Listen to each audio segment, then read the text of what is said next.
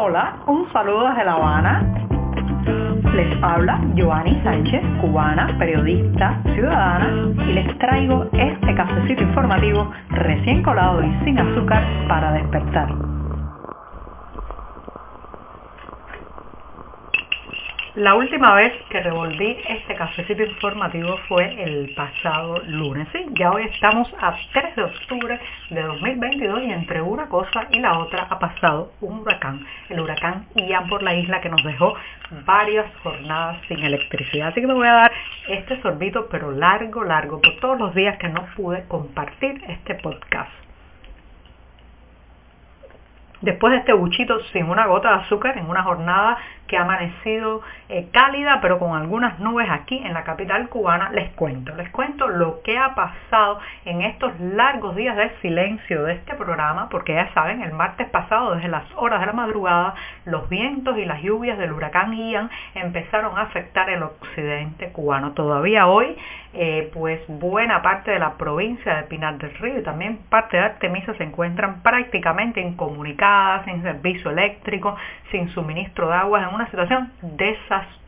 Hay comunidades como La Coloma, San Juan y Martínez que prácticamente han quedado destrozadas. Las cifras oficiales hablan hasta el momento de cinco fallecidos a causa del impacto del huracán en el territorio cubano, pero podrían, podrían ser muchos más los muertos porque no sabemos todavía cuánta gente murió por el corte eléctrico en las salas de terapia intensiva, cuánta gente se quedó atrapada en sus casas sin poder acceder a alimentos, cuántas personas convalecientes, gente con la salud frágil simplemente se quedó sin el suministro eléctrico que le permite activar un dispositivo que lo mantiene vivo o le ayuda a respirar. No sabemos cuántas personas están en una situación ahora mismo crítica para su salud debido justamente a todo esto mezclado además con un país en crisis y con una administración que no puede, no puede simplemente enfrentar las complejidades de nuestra nación. Pero también, también la capital cubana fue seriamente afectada. En la redacción de nuestro diario sufrimos también las inclemencias de los vientos, las lluvias y el largo corte eléctrico que nos hizo vivir cinco jornadas sin suministro a oscuras, con una situación muy, muy desesperante aquí en la capital cubana, donde la poca comida que la gente pudo almacenar antes de que llegara el huracán simplemente se echó a perder o se la tuvieron que comer a una velocidad y concentrándola en un día lo que hubiera podido durar varias jornadas. Eso ha creado una situación de emergencia, señoras y señores, en muchas casas de esta ciudad y de la parte occidental de Cuba, aunque también se ha extendido a toda la isla, porque para colmo el sistema eléctrico nacional colapsó por algo que las autoridades no han podido explicar muy bien, pero que apunta a malos manejos, ineficiencia falta de previsión y sencillamente el desastre que gobierna este país en un sistema que no puede hacer lo mínimo bien, todo lo hace mal, todo le sale mal, no prevén a tiempo, no hacen los mantenimientos y las culpas, los problemas terminan cayendo y pagándose por en sí, o sea, por los propios ciudadanos, por la gente común. Bueno, esos largos días también trajeron esperanza, porque trajeron protestas, protestas la mayoría de ellas pacíficas, aunque ahora el régimen quiera distorsionar lo que pasó, protestas de gente de todas las edades, jóvenes, viejos, mujeres, hombres, niños. Hemos visto mujeres con bebés en brazos cerrando una calle exigiendo que regrese la electricidad y también los gritos de libertad. Ya no somos los mismos cinco días después, seis días después, una semana después de que el huracán Ian se acercara a las costas cubanas, ya los cubanos no somos los mismos. Algo se quebró, algo nació, algo simplemente cambió en este sistema y es que la gente, mucha gente que nunca se hubiera imaginado en las calles reclamando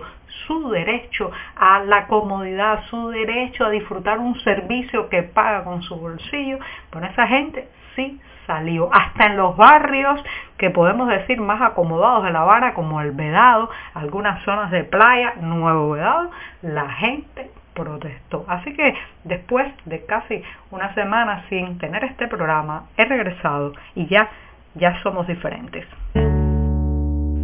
El civismo es como un músculo. Lo he dicho en este programa y lo vuelvo a repetir porque hacer ciudadano se aprende siendo ciudadano y ejerciendo cada día que se pueda el civismo. Imagínense una población, una sociedad como la cubana aletargada, con los músculos cívicos flácidos sin usarse durante mucho tiempo debido al control, la represión y el asumir por parte del Estado la voz de los ciudadanos. En medio de un autoritarismo ya saben que nada es más inquietante para el poder que el hecho de que los individuos se comporten eh, con, eh, como ciudadanos, con civismo, reclamen sus derechos y emplacen a las autoridades a que sean sus servidores y no al contrario, el pueblo no tiene por qué servir al Ejecutivo, sino viceversa. Bueno, pues ese músculo que como decía, dormido, aletargado, incluso en muchos casos invisibilizado, deteriorado con el tiempo de no hacer ejercicio cívico, señoras y señores, ese músculo empieza a despertar.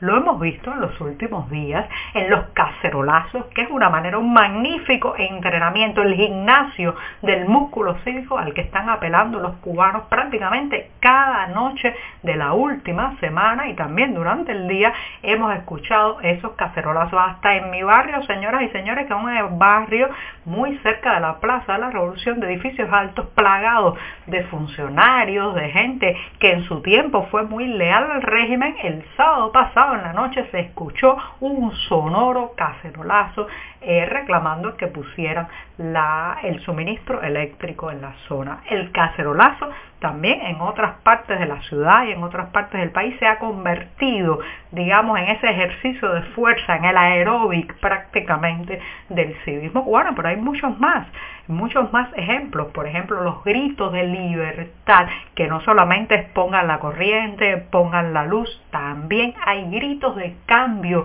de deseo de transformación, de apertura, de camino democrático y eso, señoras y señores, es una señal del despertar de nuestro músculo cívico.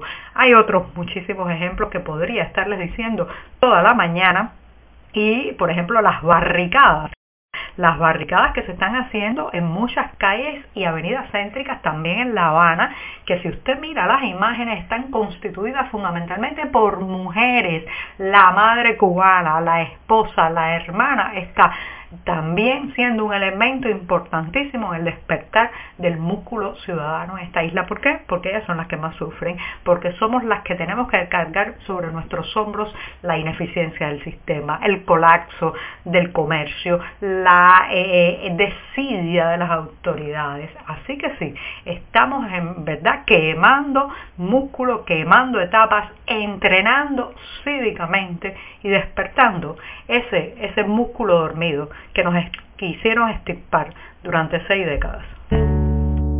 El relato, la narrativa, muchas, muchas veces es más importante que la realidad misma. Hay que decir que durante seis décadas el castrismo ha sido muy hábil, muy perspicaz en generar un relato, una narrativa interna sobre lo que ocurre en Cuba que ha impuesto en muchos lugares del mundo y en muchas conciencias también. Ya saben, es el relato de la supuesta revolución, de un sistema que está volcado en ayudar a los humildes, en eh, un mecanismo de igualdad, de oportunidades para todos que simplemente está más en las palabras, en los titulares, que en la realidad de esta isla. Bueno, y si les digo que el régimen está perdiendo la batalla por el relato en las calles cubanas con estas protestas populares que les he contado ampliamente en los temas anteriores de este programa, si les digo que eh, de manera muy chapucera, burda y para nada convincente,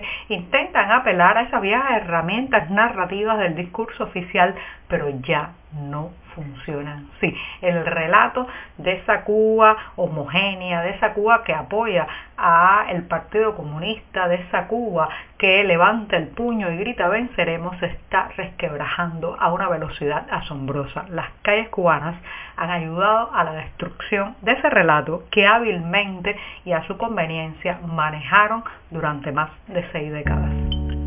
Y pongo punto final a este programa del lunes diciéndoles que hoy, 3 de octubre, el Centro Cultural Cubano de Nueva York ha invitado al artista cubano Carlos Esteve a un ciclo bajo el título de Artistas Contemporáneos. Ya saben, se trata de una entrevista de la mano de la escritora y curadora Andrea Orrelli Herrera y bueno, pues se acercará al trabajo de Carlos Esteve que ha animado un profundo interés en las cuestiones de la espiritualidad humana. Así presentan esta entrevista que podrán disfrutar a través de un enlace que está en la cartelera del diario 14 y medio hoy lunes a partir de las 7 de la noche hora de Nueva York. Y con esto me despido hasta mañana martes. Muchas gracias.